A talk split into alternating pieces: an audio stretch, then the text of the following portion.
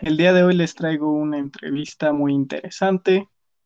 Le doy la presentación a nuestro anfitrión, Marco Antonio Flores, eh, un gran docente.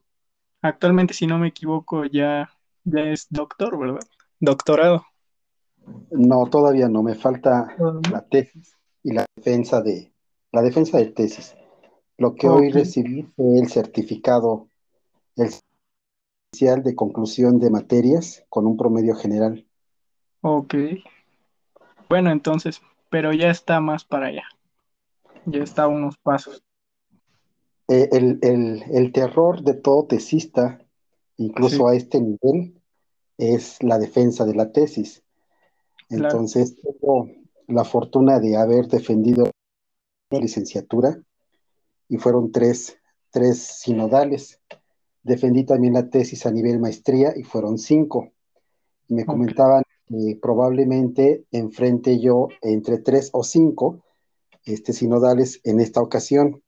Entonces, pues no es una experiencia nueva, sería mi tercera defensa, si no es que la cuarta. Claro. Pero me queda la parte de los nervios de, de lo que van a preguntar. Claro, siempre están presentes. Así es. Ah, me gustaría que nos comentara de en qué se va a especializar o de qué trata este doctorado para entrar más a detalle sobre usted. El doctorado básicamente es sobre evaluación educativa y vinculo dos elementos importantes. Uno, la evaluación de la personalidad, porque yo soy psicólogo de formación y ahorita el carácter de, la educación a donde me encuentro desempeñándome. Entonces, van de la mano esos dos procesos, la evaluación y la educación. Ok. Ah, me gustaría que, que, también nos comentara sobre su formación académica, todo este camino que ha tenido que pasar o todo este proceso de las carreras que tiene, su, sus experiencias. Me gustaría abordar ese, esos aspectos. Yo soy egresado de toda una trayectoria de una institución o de una escuela pública, desde la guardería. Estuve en la guardería Eva Sábano López de López Mateos, en el Mercado 5 de Mayo. Okay. La primaria fue también oficial, la secundaria fue en la técnica número uno, oficial, el bachillerato y la licenciatura fue en la Benemérita Universidad Autónoma de Puebla. Entonces, pues soy un producto del sistema, educativo público. La maestría en educación sí la cursé en una institución privada, que también me patrocinaron hasta cierto punto con un porcentaje de beca. Y ahorita el doctorado también lo terminé en una institución pública, el Colegio de Puebla es una institución descentralizada del gobierno del estado de Puebla y tiene reconocimiento oficial y todo el, aparato oficial de, la SEP, tanto federal como estatal. Entonces, pues yo soy un producto del sistema educativo oficial. Para bien o para mal, yo soy parte de ese, de ese sistema. Y trabajo en este momento en una institución privada. En una institución privada como docente. Eh, ¿Usted cuánto lleva laborando como docente? Pues es reciente la, la, parte de la docencia. Bueno, no tan reciente, ya tengo 10 años, 11 años más o menos. Anteriormente me dediqué a lo que es recursos humanos, desarrollo organizacional, capacitación de personal. Trabajé en una consultoría social de desarrollo de proyectos urbanísticos y educativos en la Ciudad de México. Y pues en, los últimos 10 años sí considero que ya descubrí, a lo mejor no tarde, pero sí a tiempo, una de mis pasiones, porque definitivamente no pretendo volver a la industria, no pretendo volver a esta parte del desarrollo organizacional, que sí es interesante, es un reto, pero me apasiona más la educación. La investigación. Y la educación. Ah, ok, sí. Sí, es interesante eso. ¿Por qué le apasiona tanto este, la investigación y la educación? Primero porque, pues obvio, como psicólogo me llama la atención el desarrollo humano. Sí. Y desde la perspectiva de que todos somos diferentes y en este contexto de que somos únicos, desafortunadamente hay un sistema que pretende homologar una forma de pensar, una forma de ser, una forma de, de discernir, cuando muchas de las veces nos están quitando estos sistemas conservadores educativos esta capacidad de ser único e irrepetible, porque todos los sistemas antropológicos, filosóficos, religiosos, incluso nos han dicho que somos personas únicas e irrepetibles. Pero cuando llegamos a un sistema educativo, desde el color que vamos a usar para vestirnos, de ahí viene el concepto de uniforme, uniformidad en la forma de vestir, uniformidad en la forma de pensar, uniformidad en la forma de ser.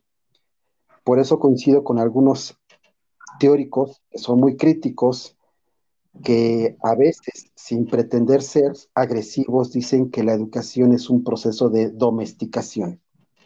Entonces, nos civilizan, sí, pero nos uniforman a la vez y nos quitan este carácter de unicidad al pretender homologar nuestra forma de ser en un bien común, hacernos funcionales y productivos. Y por lo menos yo no estoy de acuerdo en esa parte.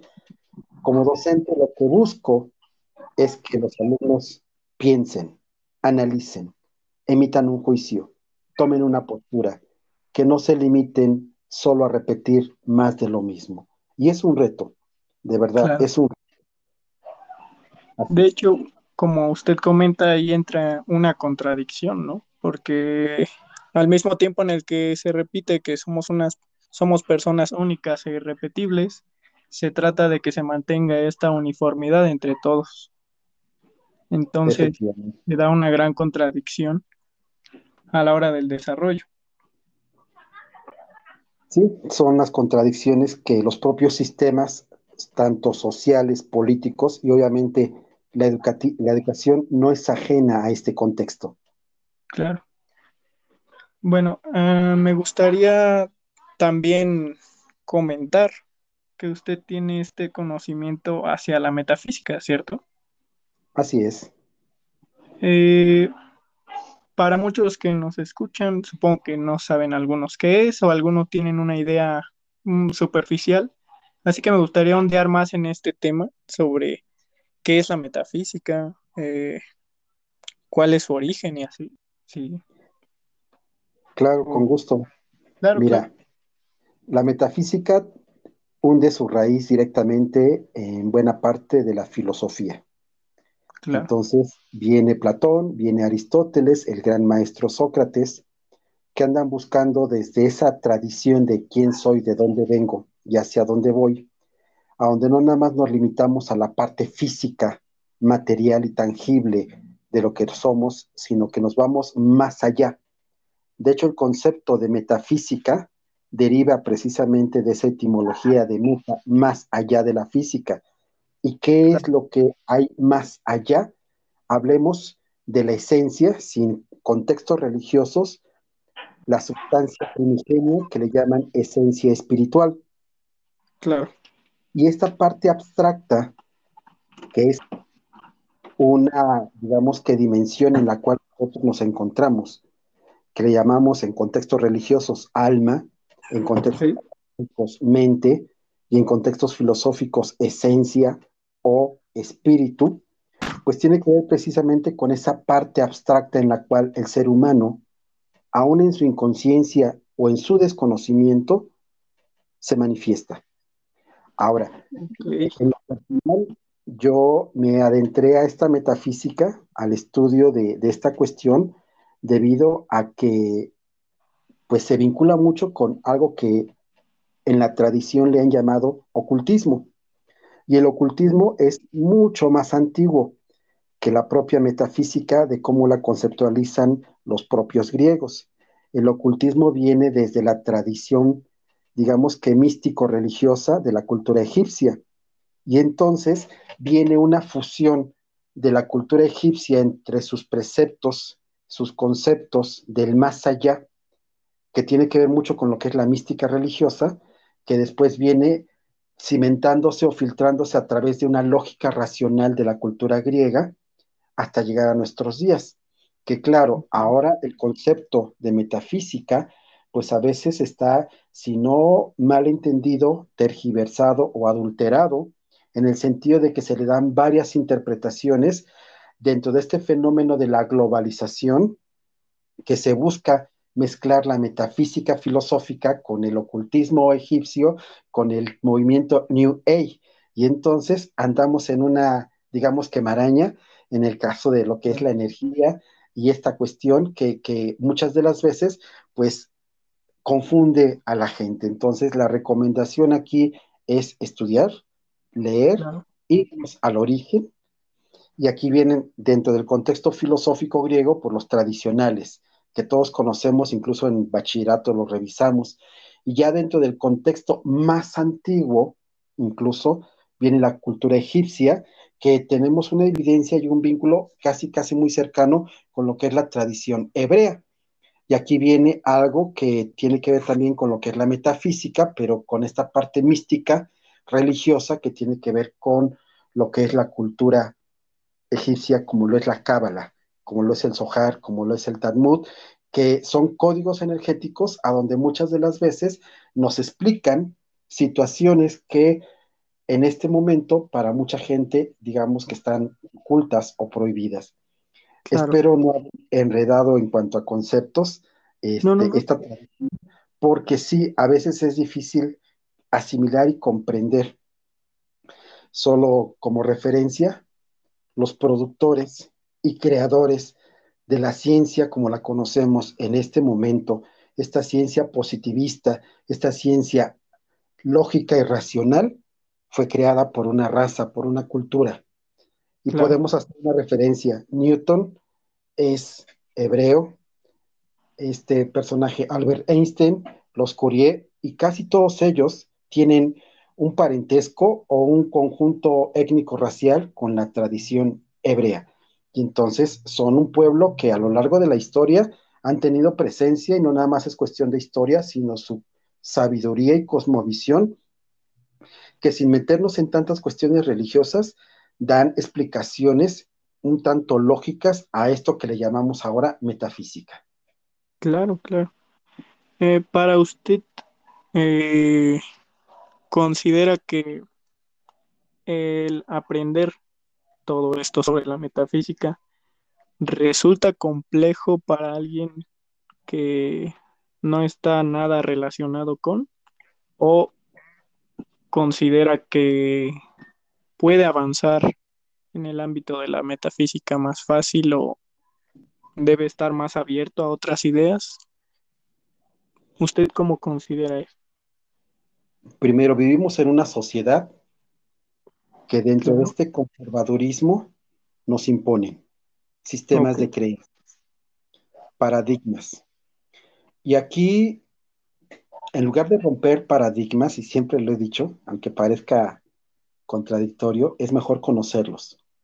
Y sobre esta condición de conocimiento puedo trascender sin quebrantar nada.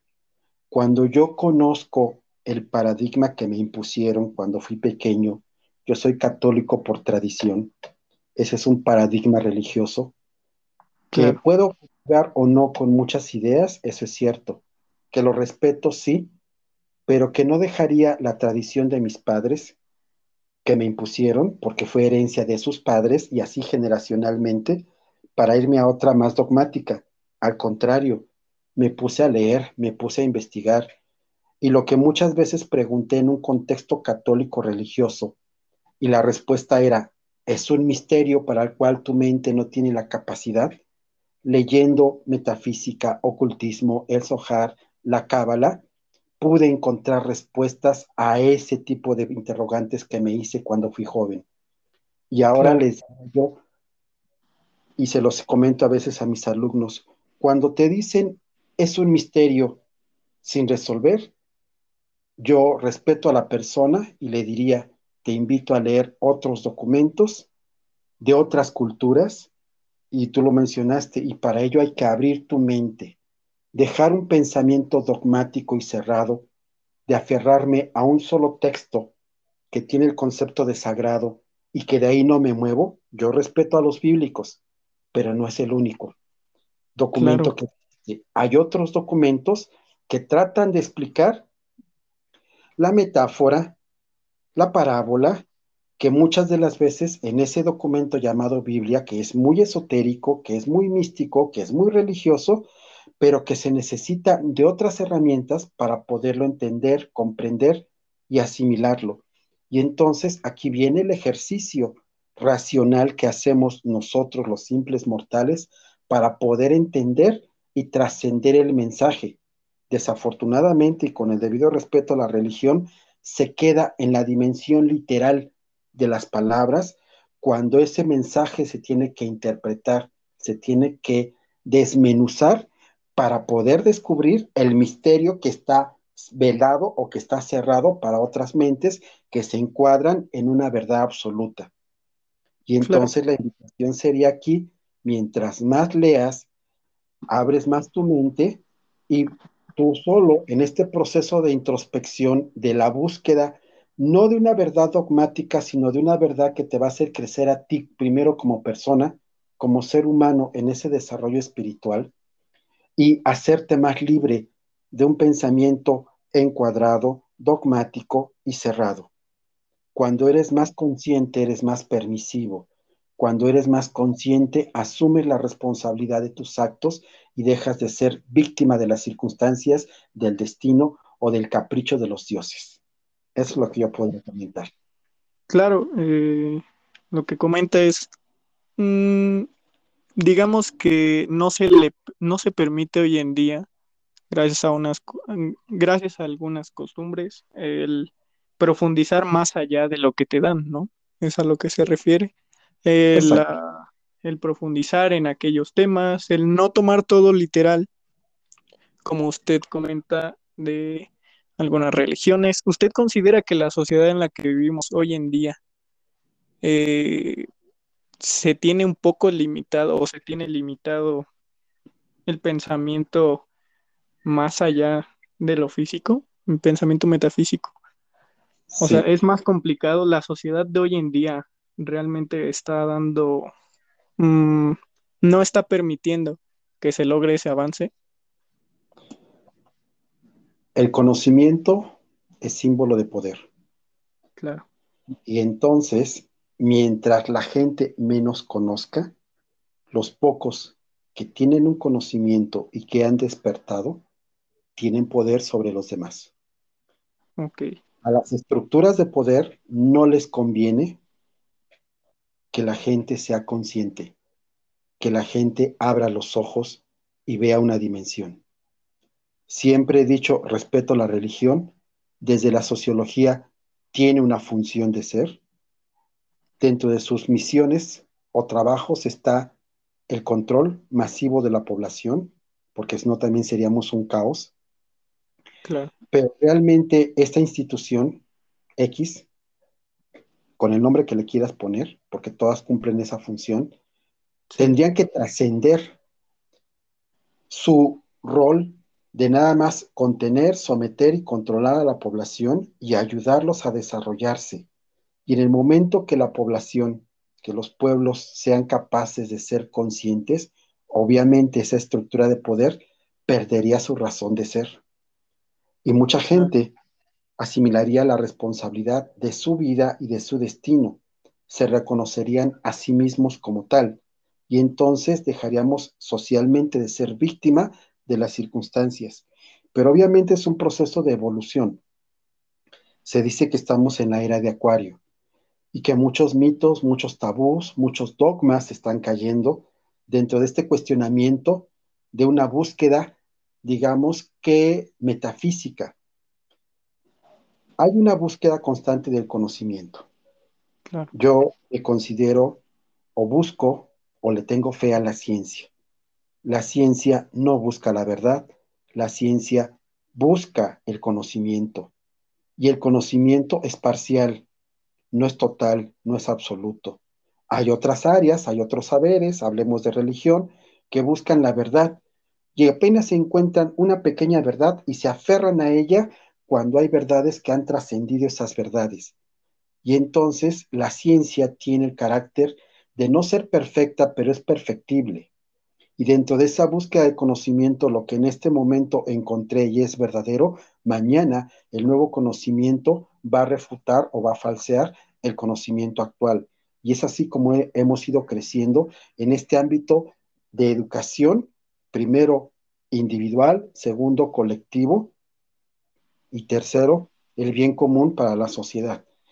Te darás cuenta, así como dicen los religiosos, muchos son los llamados, pero pocos son los escogidos. Y desarrollarte a ti mismo implica trabajo. Pensar duele la cabeza. El solo acto de pensar duele la cabeza. Y es más cómodo y para las masas es preferible darles algo ya digerido porque así es como los tenemos controlados o nos tienen controlados. Y entonces, no es que me esté yo parafraseando ahorita la película de Matrix, pero vivimos en un estado así de semi-inconsciencia, a donde la gente se limita nada más a nacer, crecer, educarse, casarse, trabajar, reproducirse y morir. ¿Y en qué momento ve un poquito más allá de lo que puede alcanzar? Dentro de estos movimientos esotéricos se habla de que estamos en la quinta dimensión. Digo, a ver, la quinta dimensión sí hay más dimensiones, pero implica más un despertar de conciencia, un asumir responsabilidad que andar tratando de tener experiencias de conciencias alteradas, a donde hablamos con las divinidades. Digo, si no soy capaz de controlar mis impulsos meramente humanos, y ahora voy a ser capaz de controlar un diálogo con alguna divinidad. Entonces, sí implica cierta responsabilidad, incluso el discurso. Hay muchos maestros, ahorita cualquier maestro iluminado agarra un libro sagrado y te lo lee y te lo parafrasea y mucha gente desafortunadamente cedemos nuestro poder, por no decir nuestra voluntad, a aquella persona que pensamos o creemos que sabe. Y a veces le decimos a estos iluminados, a estos líderes espirituales, dime qué hay que hacer para ser salvo. Cuando hablamos de una salvación, esa salvación es individual, no es colectiva y tiene que ver con muchos ejercicios de introspección. Conócete a ti mismo, el macrocosmos que nos rodea, lo tenemos en el microcosmos que somos tú, yo y cada uno de nosotros. ¿Y qué tanto nos conocemos? Y entonces te puedo confiar que el concepto de bien o mal para mí no tiene sentido, simplemente son experiencias. Experiencias que implican un aprendizaje. Y dentro de ese aprendizaje, si me hacen sentir bien, estoy creciendo. Si me hacen sentir mal, estoy decreciendo. Y entonces hay un movimiento, hay un fluir constante y continuo de la conciencia. Y cuando la conciencia está en expansión, entonces nos damos cuenta de muchas cosas que otros no son capaces de darse cuenta. Y ahí hablamos de la metafísica, y no de la, del plano metafísico que a veces han adulterado de que se hacen milagros y cosas por el estilo. No, la metafísica es el reconocimiento de lo que tú eres en esencia primigenia, que es ese yo superior encarnado en una vasija, en un cuerpo. Claro. También de lo que nos comenta aquí entra obviamente lo de esta frase que dice que no existe la verdad absoluta, ¿no? Eh, no existe como tal una verdad pues absoluta para todo sino que día a día se va descubriendo más cosas. Puede ser que lo que creemos que es verdad hoy, mañana no lo sea. Entra todo este pensamiento. Al igual que yo considero que muchas personas, eh, el hecho de estar en este status quo durante tanto tiempo prolongado, hace que dé miedo el cambio.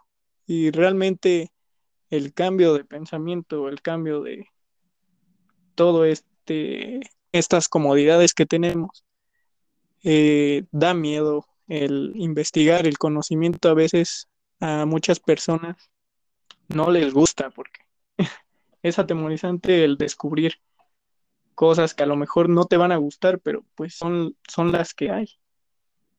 Entonces, supongo que ahí entra también eso. No sé usted qué considera. lo dijiste con otras palabras. Claro, El camino de la metafísica implica, valga la expresión, sacrificar la seguridad, porque todo lo conocido me da seguridad. Exactamente. Es todo, bueno, todo lo que tenemos hoy ya está previamente establecido por organizaciones políticas o ya sea órdenes religiosas. El hecho de salir de ahí es atemorizante para algunos, incluso para, y me imagino para personas que tienen esta educación arraigada desde que son pequeños y hoy en día ya son personas mayores, el buscar otras formas de pensamiento o a- indagar más en eso, supongo que es algo demasiado complicado para, para ciertas personas. Yo participé cuando joven, más o menos 20 Claro, años, 18, 20 años, con un grupo de mucho estudio, se llama la Sociedad Teosófica Mexicana. Nos reuníamos ahí en el 6 de septiembre y ahorita recordando lo que me comentas, yo tenía 18, 20 años.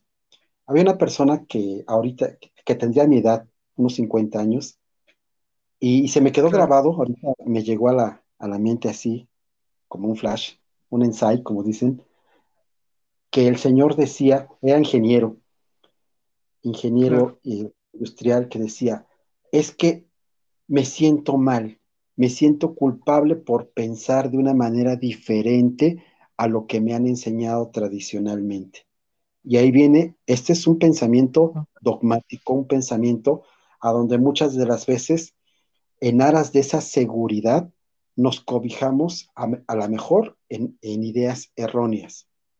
Abrir tu claro, pensamiento no es fácil, pensar no es fácil, y aquí viene desarrollar la abstracción mucho menos.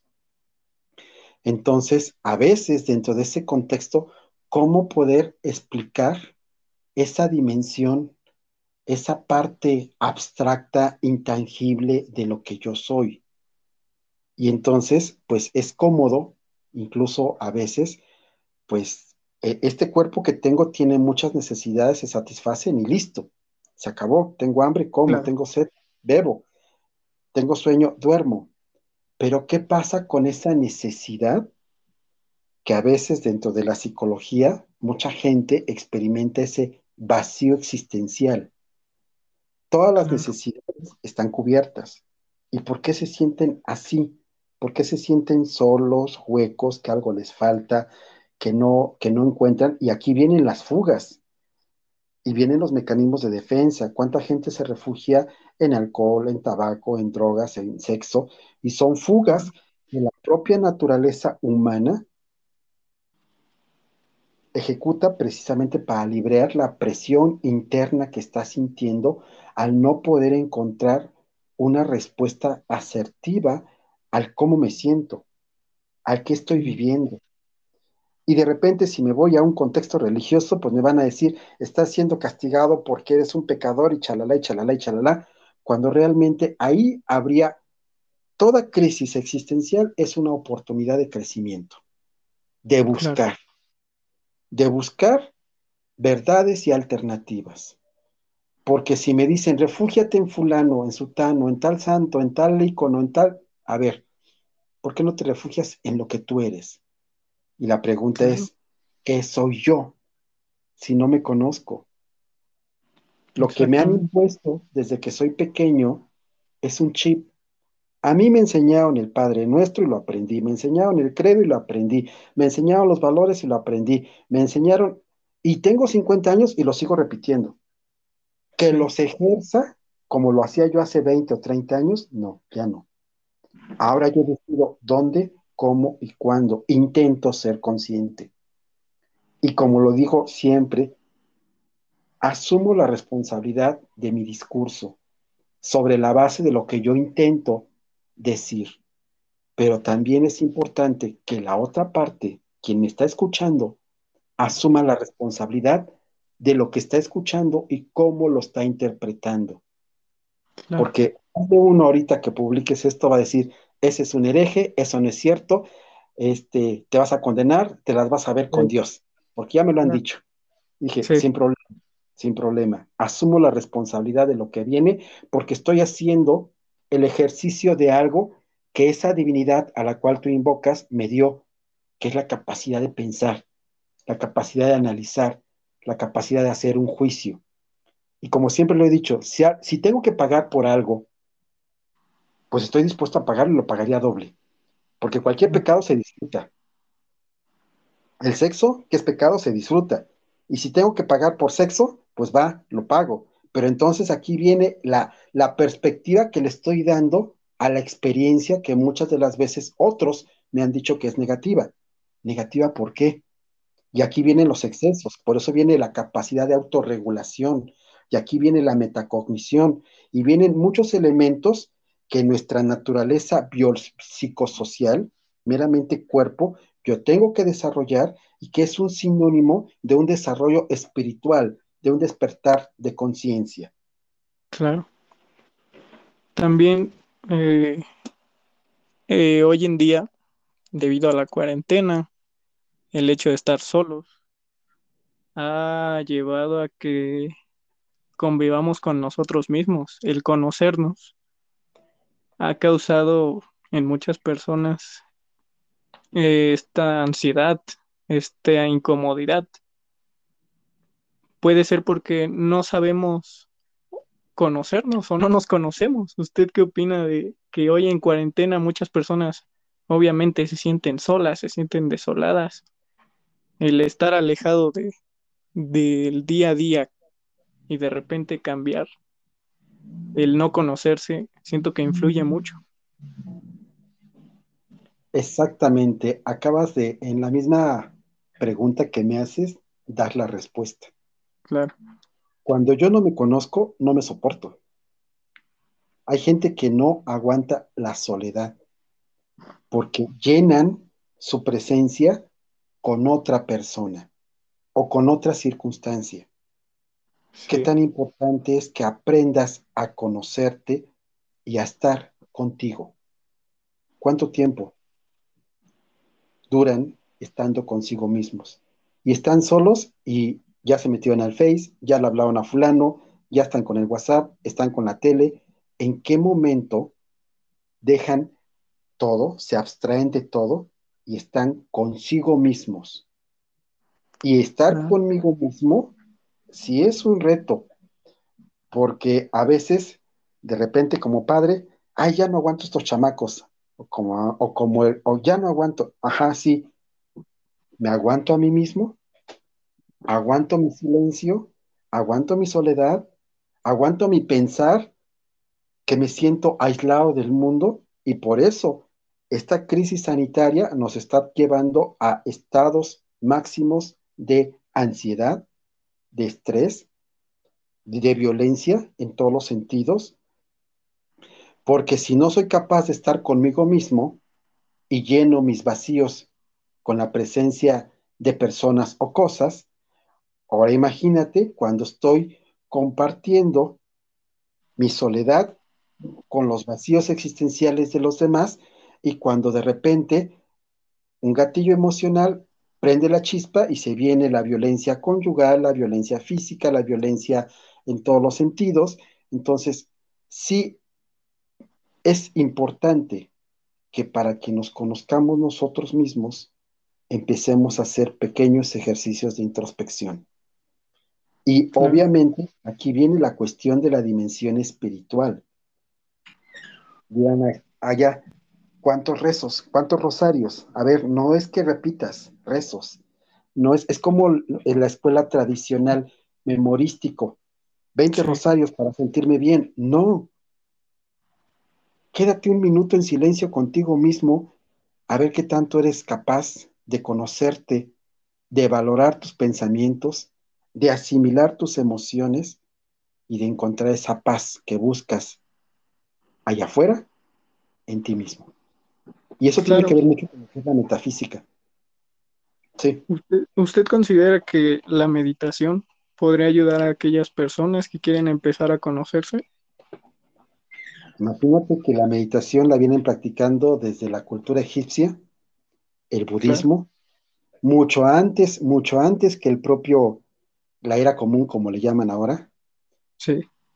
Está la, la escuela conductista, que ahora dice que el mindfulness es una especie de tratar de acondicionar al espíritu, entendiendo al espíritu como una manifestación de la mente, pero nos están llegando estas ideas, incluso la meditación zen viene del budismo, de allá del Medio Oriente, y, y llegan a América con esta ola del New Age, movimiento que se dio en los años 50, incluso que se dio con el movimiento hippie Amor y Paz, ya después en los 80 se acentuó más, con la era de, de Acuario se, se, abre más esta apertura, pero que sí, sí es importante, más que, y con el debido respeto, claro, está para todas las creencias e ideologías, más que la repetición de palabras que a veces repetimos 50 Padres Nuestros, 50 Aves Marías, y pues para eso mejor pongo la grabación y, y, y, ya, sino que habría que ver el trasfondo de las palabras.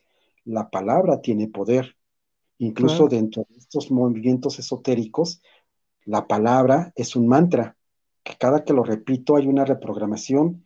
Hablemos de reprogramación neurolingüística, cómo reprogramo mi mente, cómo dentro de esa dimensión espiritual podría yo reprogramar mi espíritu que aquí ah, incluso acabo de cometer un, error, reprogramar mi espíritu, no, reprogramarme a mí, que soy el espíritu, y tener acondicionado mi cuerpo para que yo, espíritu, en el cuerpo en el que estoy, responda a las necesidades que el propio espíritu tiene para poder transitar y despertar. Claro. ¿Cómo, cómo es esto de, de el espíritu, el espíritu? ¿Cómo se ve desde, el, desde la metafísica? ¿Existe algún concepto? ¿Existe algún eh, eh, pensamiento que no sea, o es de forma subjetiva? Cada quien, o cómo se ve este concepto de espíritu. Es cultural el nombre que le dan. Claro. Para los griegos, pues obviamente estaban incluso los elementos, la sustancia primigenia, viene lo que es la famosa ontología, que es el tratado del ser en cuanto al ser, entendiéndolo no desde la dimensión antropomórfica, sino desde la, lo que es la sustancia primigenia. Le llaman el no, le llaman la partícula de Dios, le llaman el chi, el ki, la, la santa asesina. Entonces, cada cultura, cada contexto le da un nombre.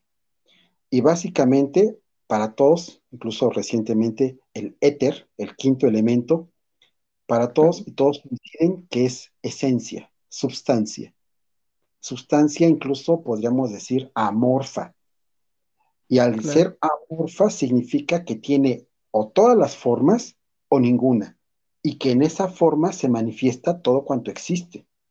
Entonces, el detalle es que todas las religiones o sistemas de pensamiento occidentales nos han hecho crear y creer en un ser antropomórfico, que es como nosotros, que tiene cuerpo, que tiene boca, que tiene ojos, cuando la esencia misma, la esencia espiritual, la puede encontrar en un mineral, en una planta, en un árbol, en un ave, incluso en el COVID, que es tan digamos que dañino para la naturaleza humana, en el virus del VIH, ahí está esa esencia divina, ahí está ese espíritu, ahí está esa conceptualización, digamos que holística, a donde todo tiene relación con todo, pero desafortunadamente el pensamiento humano ha sido separatista y nos ha hecho crear esa división que existe cuando realmente estamos interconectados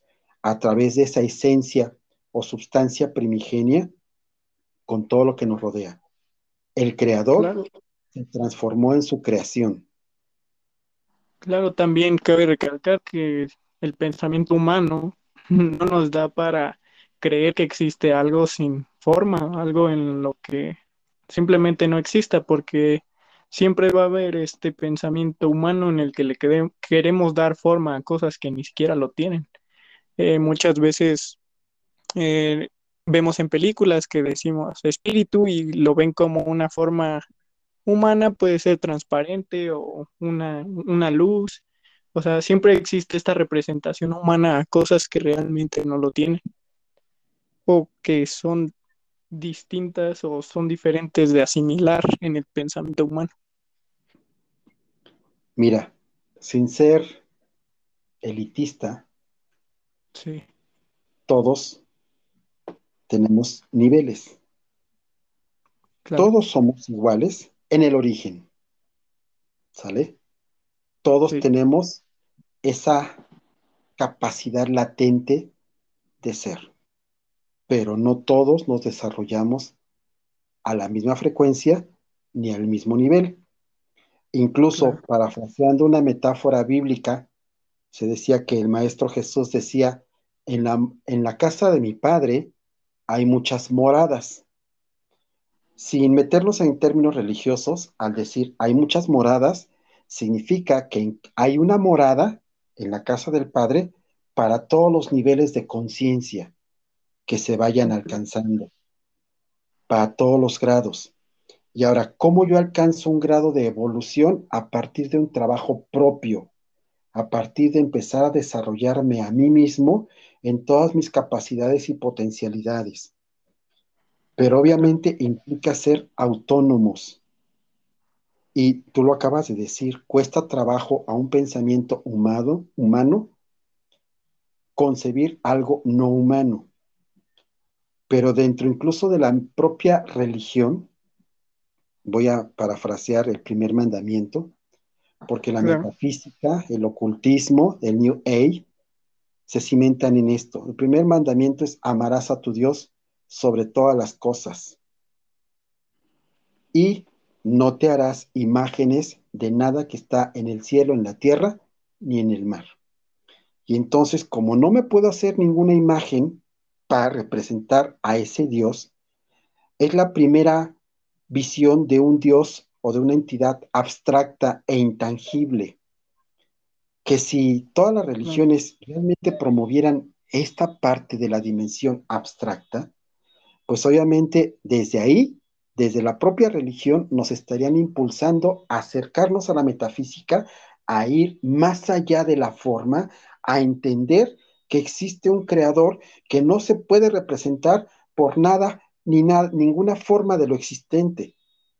Pero aquí viene que ¿Cómo educo a una persona que no sabe leer, que no sabe escribir, que no sabe incluso conceptualizar estos elementos? Y entonces aquí vienen las representaciones gráficas y nos han mostrado imágenes de dioses humanos, de dioses antropomórficos, de dioses que tienen una forma, porque este primer mandamiento tiene la intención y tiene la misión de que a cualquier simple mortal que tenga un cerebro sano, ayudarlo a desarrollar la abstracción. Pero cuesta trabajo desarrollar esa abstracción. Y es más cómodo hacer una oración ante una imagen, como le dicen acá de bulto, que dirigir mi oración, mi plegaria o mi meditación hacia el cosmos, hacia el mundo, o por qué no, sin, pretender herejía, dirigir esa palabra de plegaria o de oración hacia mí mismo, hacia mi yo. Y habrá quien diga, eso es blasfemia, ¿cómo te vas a rezar a ti mismo? En mí está la chispa divina, en mí está esa fuerza que vibra, que representa a Él, que es Él transformado en una milésima o millonésima, la mínima partícula de lo que puede ser Él soy yo. Pero cuesta entender este pensamiento y más cuando nos han bombardeado de que y nos han presentado imágenes, este, figuras, modelos de vida. Yo respeto al cristianismo, no me meto en conflictos con ellos, pero ese Dios abstracto, intangible, que el primer mandamiento de cualquiera, porque casi todas las religiones usan ese, pero no lo usan completo, amarás a Dios sobre todas las cosas y no te harás imágenes de nada ni de nadie. Entonces, ¿cuál es ese Dios? Pues el Dios que está en mí. Y si lo voy a amar como a mí mismo, en la misma frase está, en el momento que tú te ames, te valores, te respetes y eches a andar tu potencial meramente humano, tienes la capacidad de trascender y llegarle a la dimensión metafísica. Estamos llamados a eso, pero cuesta trabajo. Claro, y más que hoy en día una representación gráfica se ha vuelto algo demasiado importante para muchas personas. El hecho de tomar de una mala forma o que se te caiga o algo así, alguna de esas representaciones, hasta algunas personas lo toman como algo insultante, como, ahora sí como usted dice, como una blasfemia, o sea, ¿cómo puedes tratar mal una representación gráfica de mi Dios? Algo así se refiere, ¿no?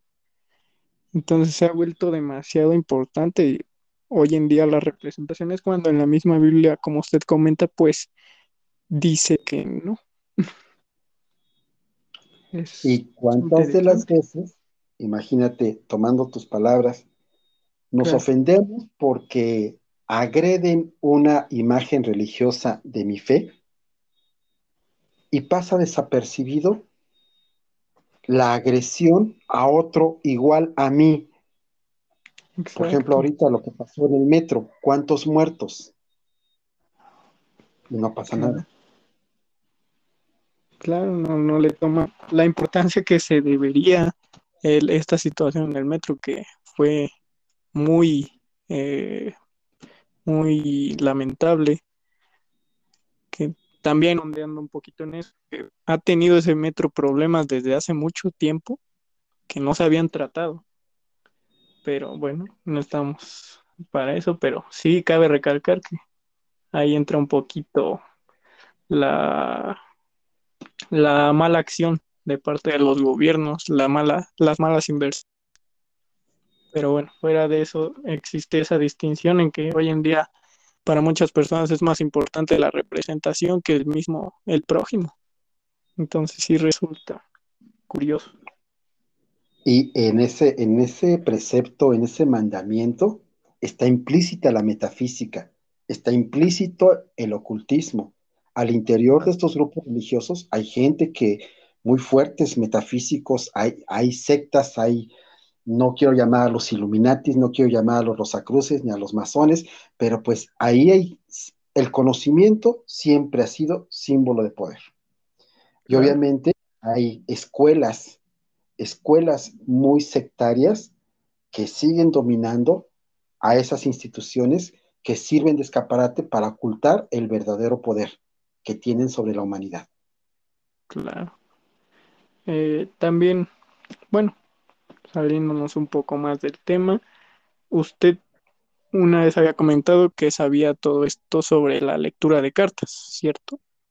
Así es. Leo el tarot. tarot, exacto. ¿Eso va también relacionado con la metafísica o es mm, aparte?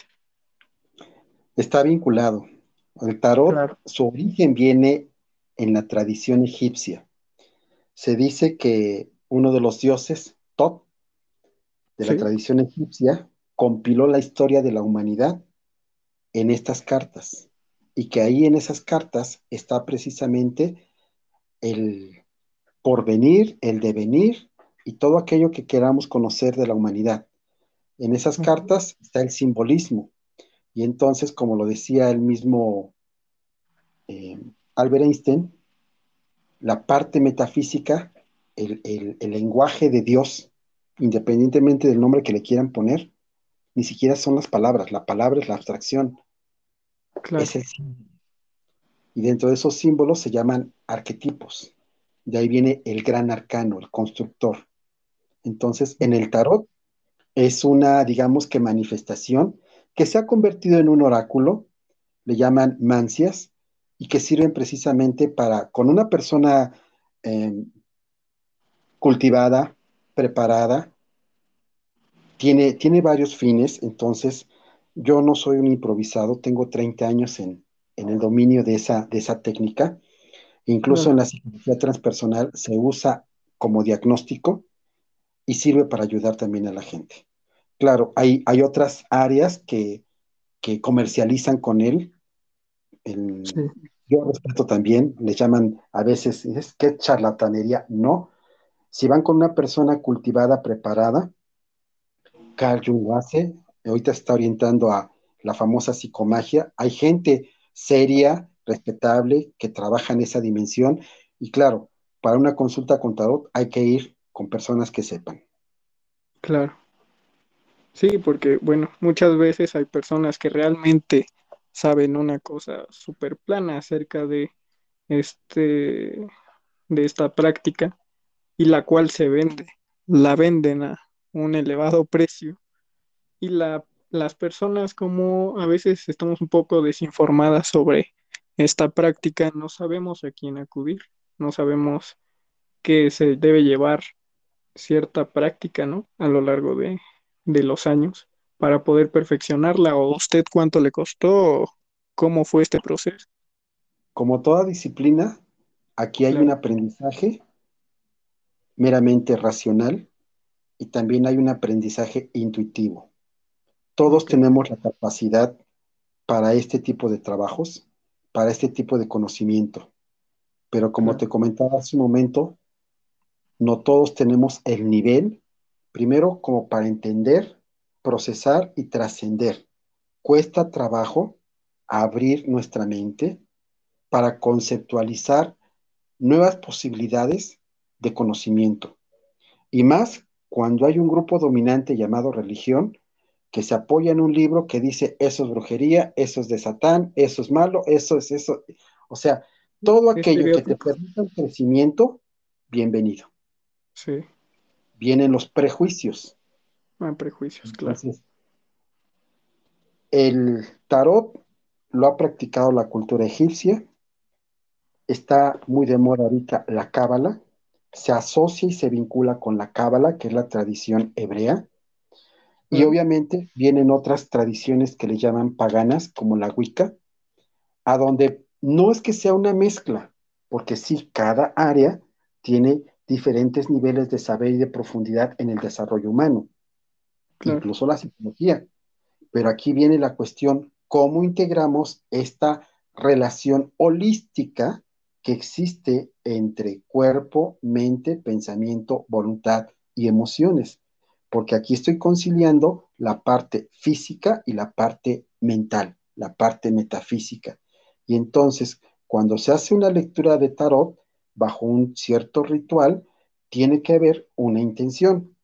Y obviamente aquí nos damos cuenta cuando una persona es seria, pero cuando a veces eh, van a consultar y te preguntan y te dicen eso que te preguntaron, ahí sí huye. Entonces, como todo, en lo personal, yo no vivo de ello, yo vivo de otra cosa, lo tengo como hobby, lo tengo como estudio, lo tengo como mi aportación cuando a veces la gente que lo necesita me, se me acerca, va, ¿por qué no? Pero también ahí sí defino cómo, cuándo y a quién. Claro. Sí, es muy interesante esto que nos plantea. Al fin, eh, para ir finalizando, me gustaría que algún consejo para aquellos que estén interesados en el mundo de la metafísica, del tarot, algo que usted recomiende para iniciar. Toda tradición todas, incluso la religión católica, la evangélica, el libro sagrado que le llaman Biblia, si lo ven desde otro enfoque, sin apasionamientos y con un verdadero análisis, desde ese enfoque meramente religioso pueden desarrollar la metafísica. No se queden nada más con las palabras literales, trasciéndanla. Vayan un poquito más allá y pregúntense qué quiere decir con esta frase, con estas palabras, bajo qué contexto, en qué circunstancia se expresa este mensaje. Y desde ahí están alcanzando lo que es la metacognición. Y esa metacognición los está vinculando a lo que es la metafísica, más allá de lo que percibimos, vemos y nos damos cuenta. Y ya si les interesan estos temas, pues obviamente están escuelas iniciáticas como los Rosacruces, los Teósofos, los Gnósticos, los Agnósticos, Y ahorita está el movimiento New Age, está la Cábala, la Cábala esotérica. Entonces hay varios caminos. Hay una frase por ahí, y con esto cierro, y te doy gracias por permitirme expresar estas ideas. Gracias a y usted. ¿Sí? Antes que polemizar, siempre el respeto a toda la forma de pensar y de ser. Y vuelvo al punto, yo me responsabilizo de mis palabras, pero también allá hay que responsabilizarse de lo que escuchan y de cómo lo entienden, porque más de una persona se puede sentir agredida y vienen las agresiones después. Entonces, todo es con el debido respeto, es un punto de vista, es mi nivel, a lo mejor estoy muy atrasado, pero es posible, y viene aquí la frase, cuando el alumno, el estudiante está preparado, el maestro se presentará por sí solo. Si les llama la atención estos temas, lean, lean mucho y en cualquier momento va a llegar alguien que les va a recomendar tal libro, tal reunión, tal, tal escuela. Todos llegamos al momento, al lugar y con la persona indicada. Hay tres circunstancias. Todo viene de arriba, todo viene para bien y todo implica un crecimiento. Gracias. Claro, no, pues la verdad, gracias a usted. Sé que eh, el trabajo de docente lleva muchísimas cosas, sé que anda eh, eh, darse este espacio, la verdad lo agradezco muchísimo. Y pues nada, en este programa lo que se intenta es que se conozcan diferentes perspectivas de cualquier persona, siempre con el debido respeto y conocer más. Ese es el punto de, bueno, por el que realicé este programa y por el que me pareció interesante abordar la metafísica, que para muchos es desconocida. Y pues le agradezco el estar aquí. Eh, creo que le brinda un gran apoyo al canal este tipo de contenido. Y pues muchísimas gracias, profesor. Ha sido un gusto estar con usted el día de hoy.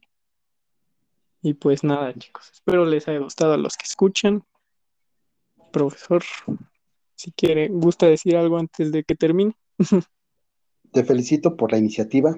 Muchas gracias. Creo que se necesita, se necesita tener carácter y coraje para exponer ideas, diferentes puntos de vista. Y por lo más recomendación, prepárate. Porque habrá gente que te aplauda y te diga, wow, súper bien.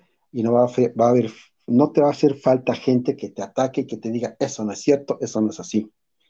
Ten la templanza, la templanza, la tolerancia y la paciencia. Y adelante, felicidades.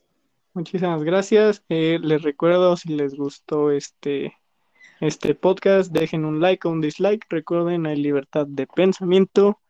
Y muchísimas gracias.